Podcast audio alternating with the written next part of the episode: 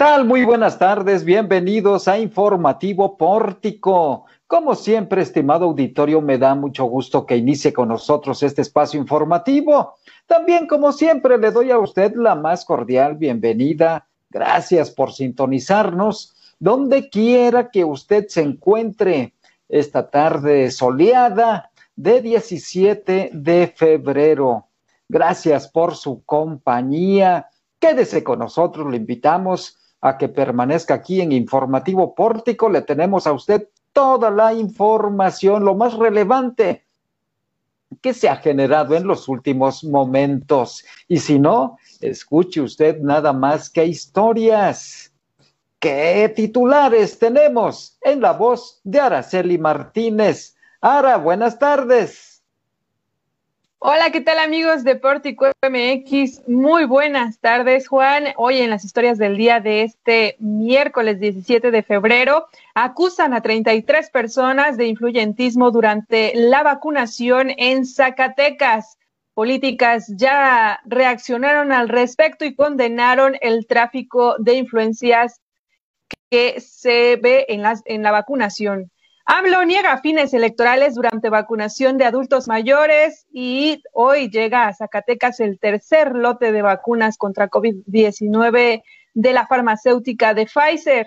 Más de 21 mil usuarios afectados por el apagón en Zacatecas. Maquilas mexicanas pierden hasta 220 millones de dólares cada hora por apagón en el norte del país.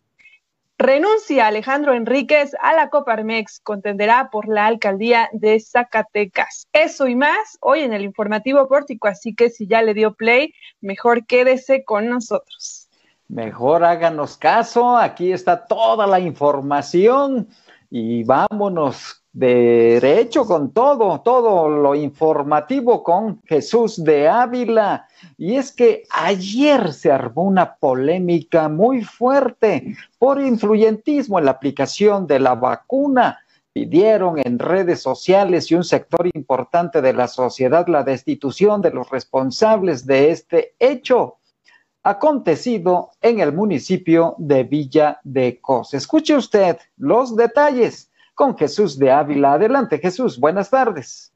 Muy buenas tardes, Juan, y para platicarle esto que se ha vuelto viral aquí en Zacatecas, pues que según una denuncia anónima hecha por servidores de la Nación, 33 personas originarias del municipio de Guadalupe y Zacatecas fueron inoculadas en la estación de vacunación de la comunidad de Bañón en Villa de Cos, por supuesto, influyentismo de la encargada de programas del programa Jóvenes Construyendo el Futuro en Zacatecas.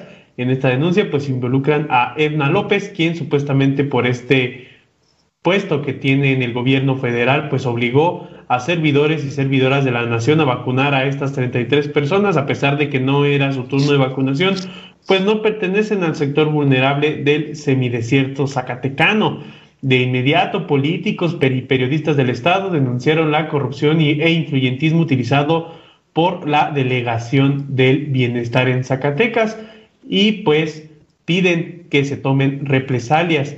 La delegada Verónica Díaz Robles justificó el actuar de estas 33 personas que se vacunaron antes de tiempo, que a pesar de ser un acto inmoral, no era ilegal. Así lo dio a conocer Verónica Díaz en un video. Asimismo, pues esta, la delegada de los programas del bienestar aquí en Zacatecas, pues ya había sido acusada por la 63 legislatura de que utiliza los programas sociales con fines electorales, en este caso fue alguien de este equipo de trabajo.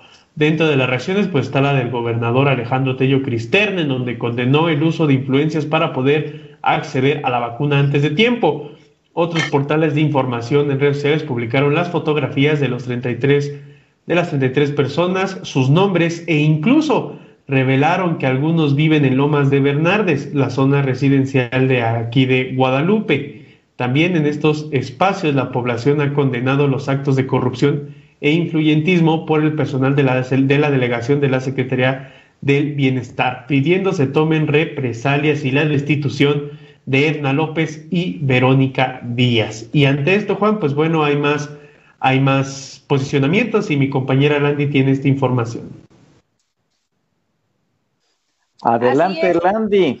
Así es, muy buenas tardes a ustedes y a todos los que nos ven y escuchan. Y como mencionabas, Jesús, ante el influyentismo que se generó por la aplicación de vacunas contra COVID-19 a 33 personas que no les correspondía, Norma Castorena Berreyesa, secretaria general del Sindicato de Salud Sección 39, reclamó esta acción y recalcó que aún faltan cuatro mil 500 trabajadores de la salud en recibir el biológico. A través de redes sociales, Castorena Berreyesa condenó tal hecho y exigió que se tomen acciones en contra de los responsables. Y cito, exijo se tomen acciones inmediatas y se destituya a los responsables de estas lamentables acciones que ensucian este proceso, esperando se ejecuten a cabalidad los lineamientos y se tomen en cuenta como prioridad al personal de salud faltante de vacunas en el estado.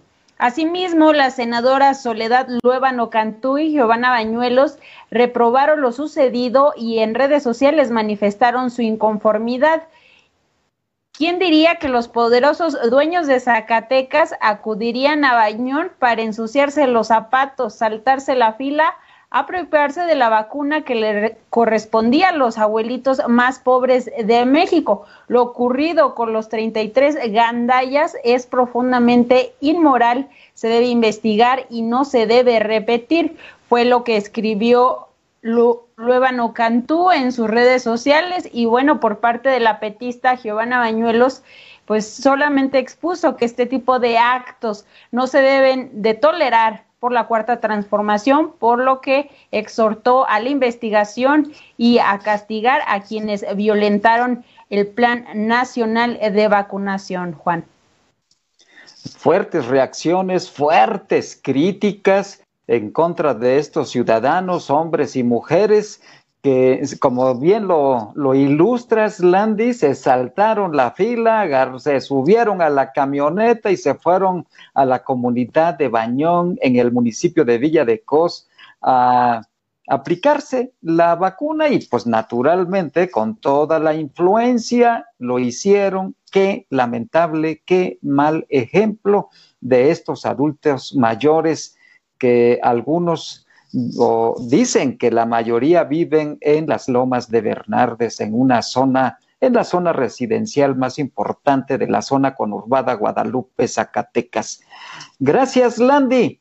Y a propósito de estas reacciones que ya nos compartía Landy Valle, también la diputada del PRD, Frida Márquez, ella publicó un posicionamiento, dice lo siguiente, es lamentable el uso electoral que se le está dando por parte del gobierno federal al proceso de vacunación de adultos mayores en el país, al obligar a los beneficiarios a que se le tome una fotografía a su credencial de elector y a sus rostros, por lo que el Instituto Nacional Electoral y el Tribunal Electoral del Poder Judicial de la Federación deben intervenir.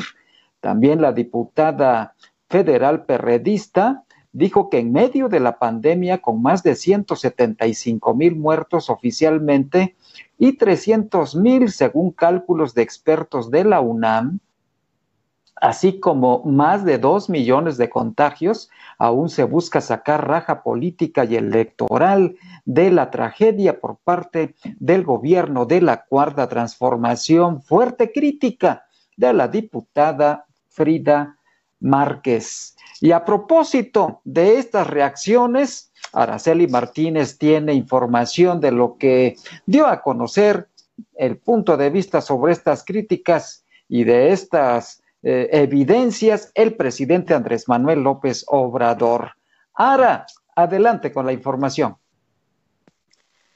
Así es, eh, Juan. Bueno, durante esta mañana en la conferencia matutina, el presidente Andrés Manuel López Obrador negó que haya un fin electoral o alguna intención ilegal y perversa al solicitar la identificación o fotografiar a adultos mayores durante la vacunación de COVID-19 y esto luego de que se difundieran en redes sociales imágenes de cómo los servidores de la nación eh, pedían y solicitaban fotografías y la identificación de las personas. El mandatario aseguró que dicha petición se realiza para identificar que las personas tengan más de 60 años y vivan en las zonas donde se aplica el biológico, así como para llevar un registro. Así lo decía.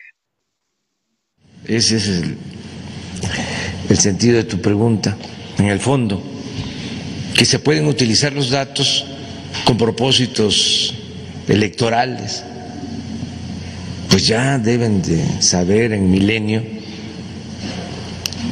que ya es otro el gobierno, que no somos iguales a los anteriores, porque realmente es hasta ofensivo que nos comparen. Nosotros venimos de una lucha democrática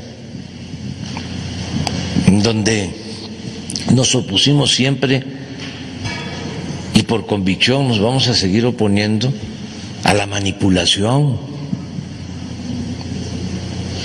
al uso de los programas sociales, de las acciones del gobierno con propósitos electorales. No somos iguales. Entonces, si pidieron eh, la credencial, pues debe ser para que se identificaran los adultos mayores y que en efecto este, demostraran que tienen más de 60 años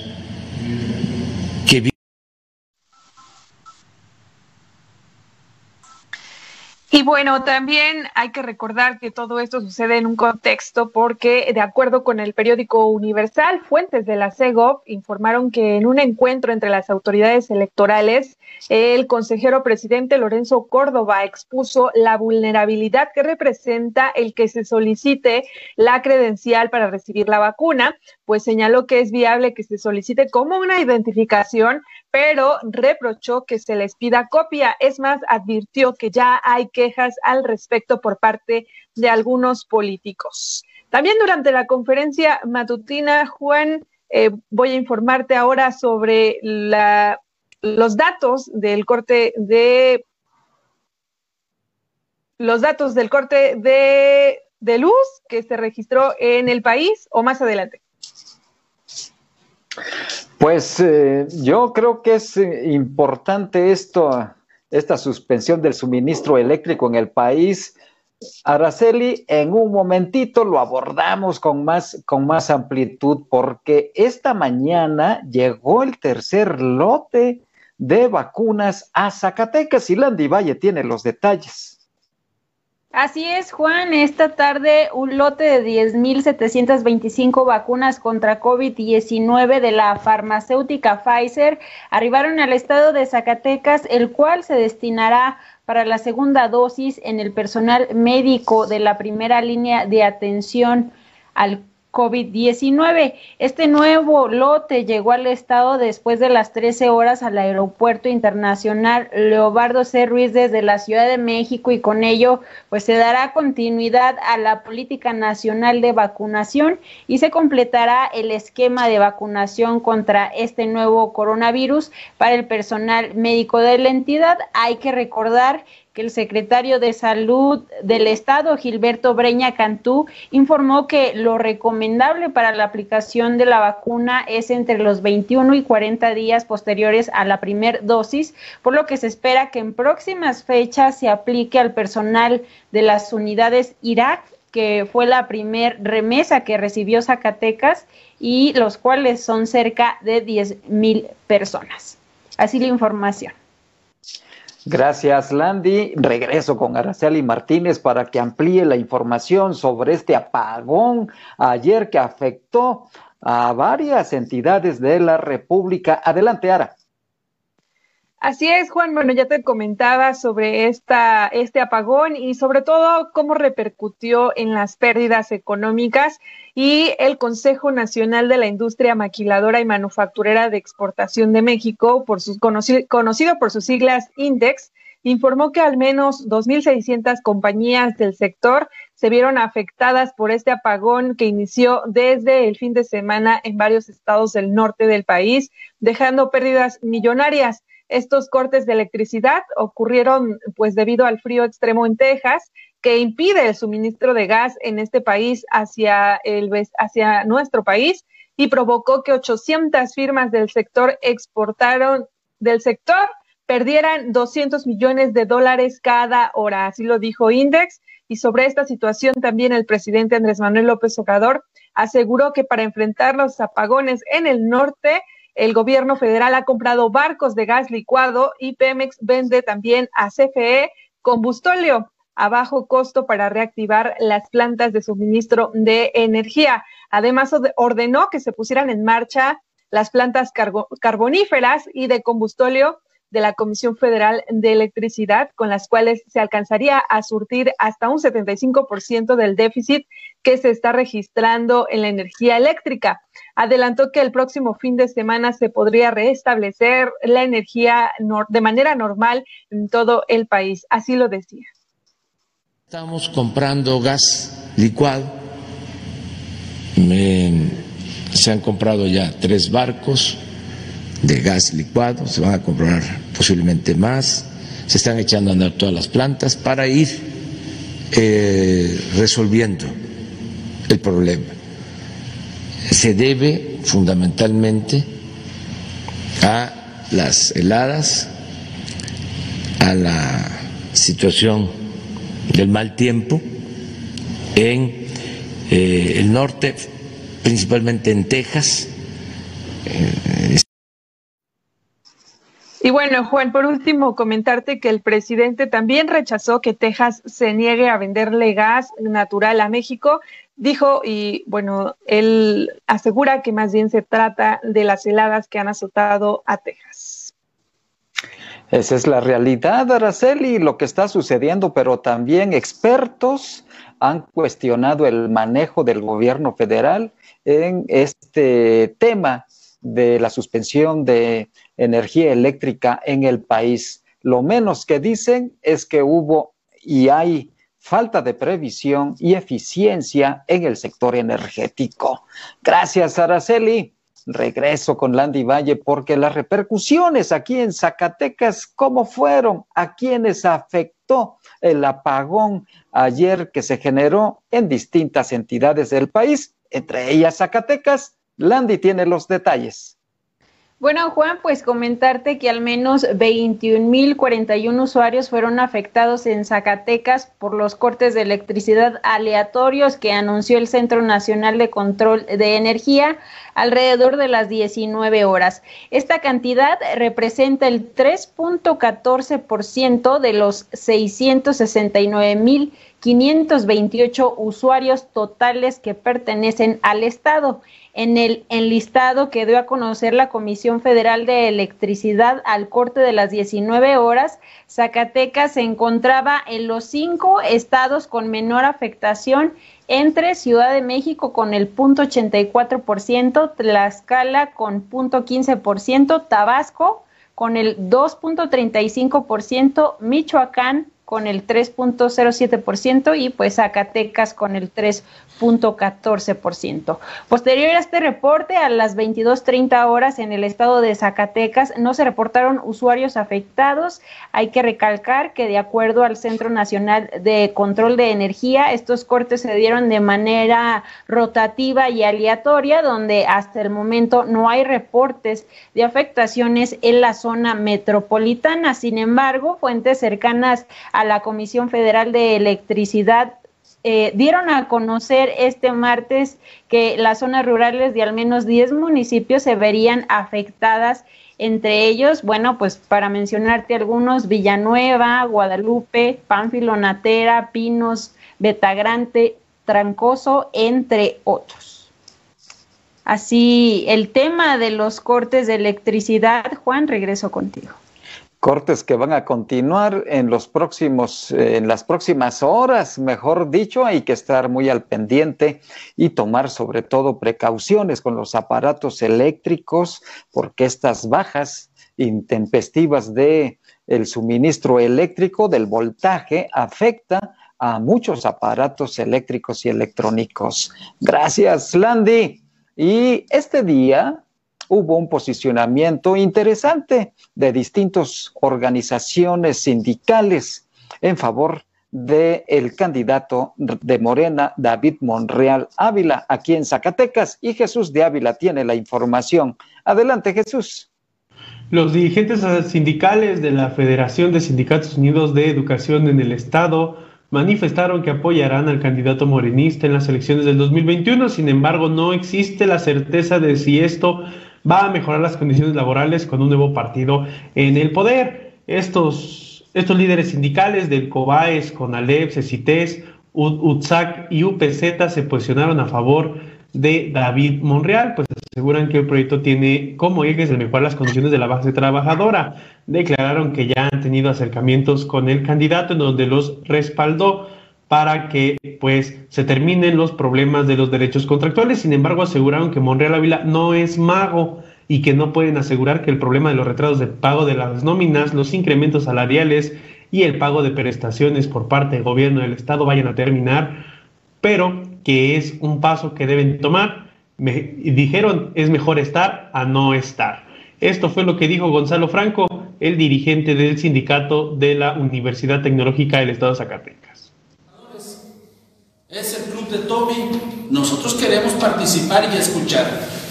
¿Qué, ¿Cuáles son los informes que dan nuestros directores o en nuestro caso el rector de cómo está la institución? Porque nosotros no, no observamos eso.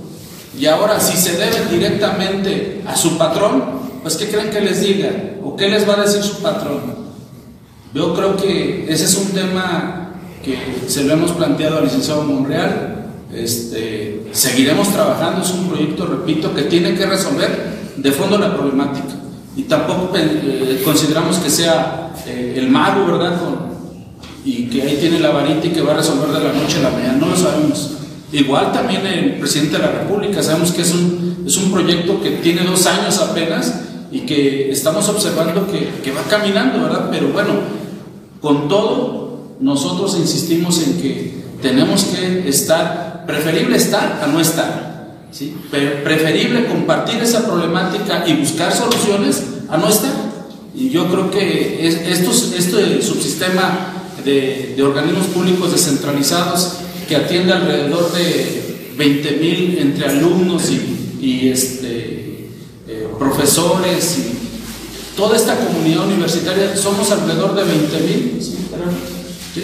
Entonces yo creo que esto este, requiere de atención y esa atención es la que esperamos y estamos seguros que nos la va a dar el licenciado David Monreal. Agregaron que es la voluntad propia de estos sindicatos adherirse al proyecto de David Monreal, que tiene más de 10 años vigente, así dijeron, y que no se les ofreció ningún puesto directivo al interior de estos subsistemas o en una posible administración al interior de la Secretaría de Educación de Zacatecas, Juan.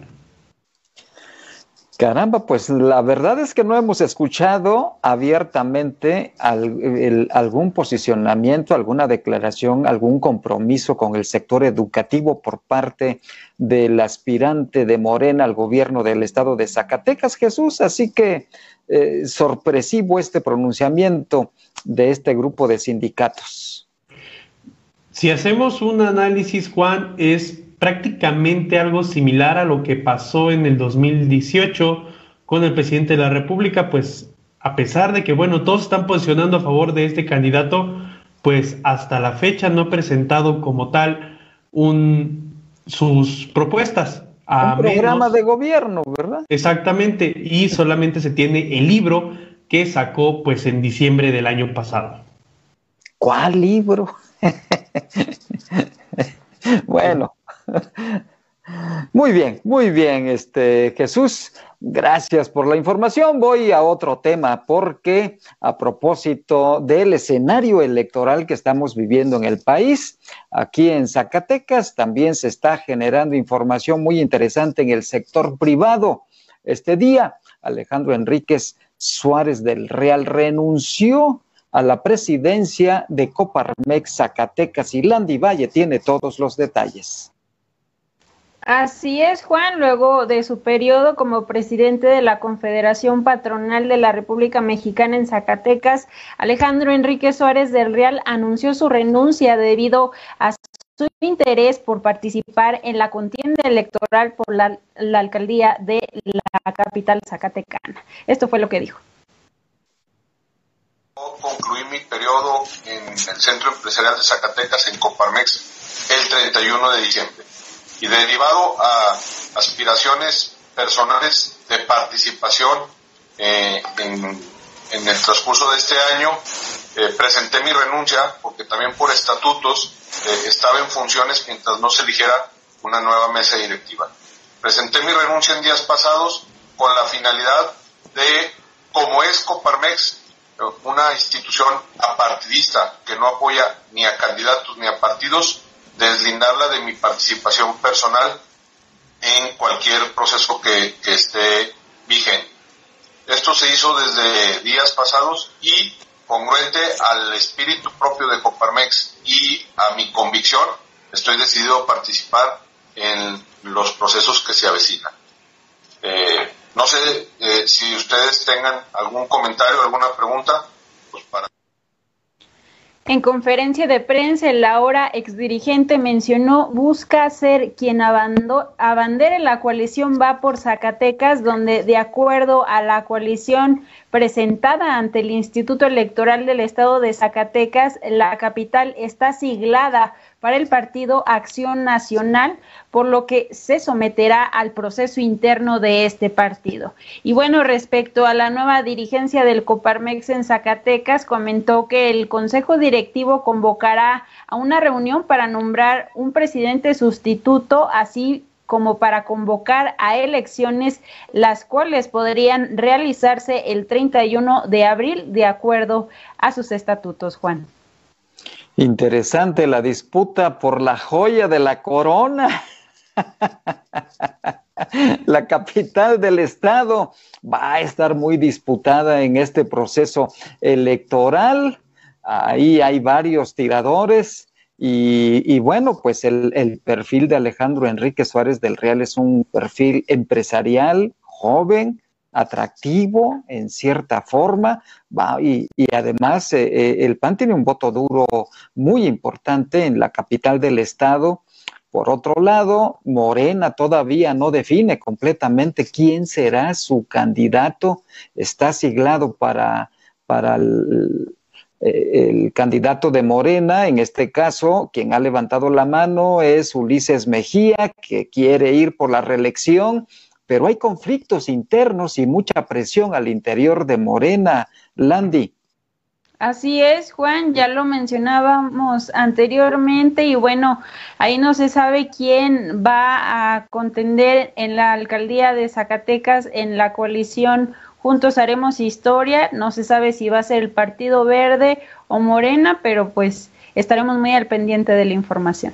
Al parecer eh, van a ir con candidaturas diferentes, el verde, Morena y, no sé, en el Partido del Trabajo, cómo esté la negociación.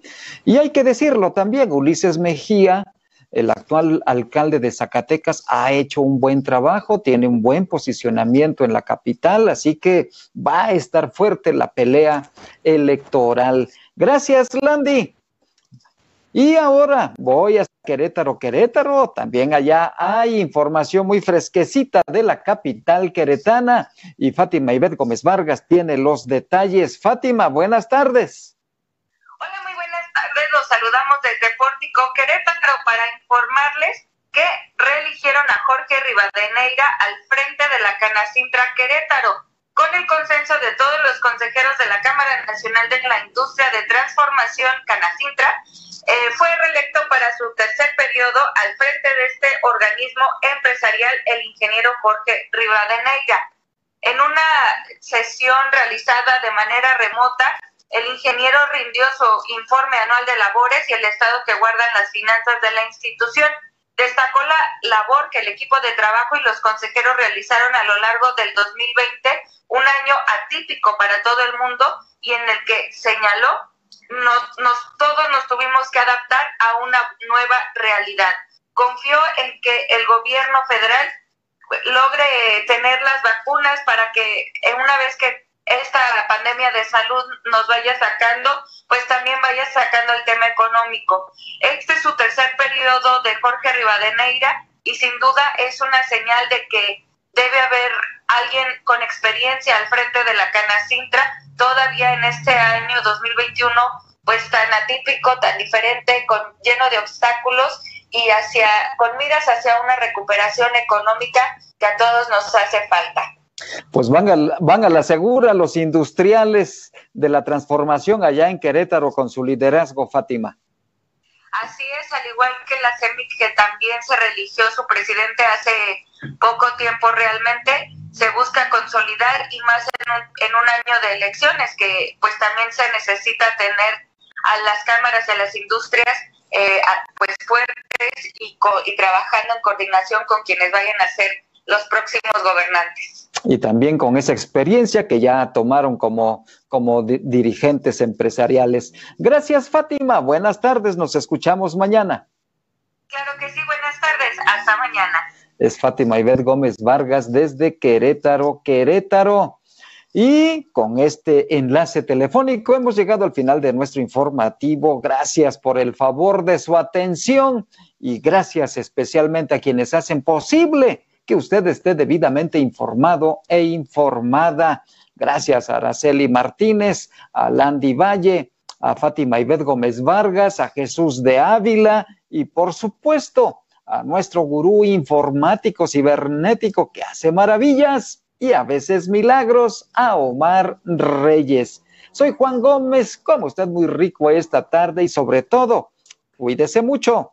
Hasta mañana.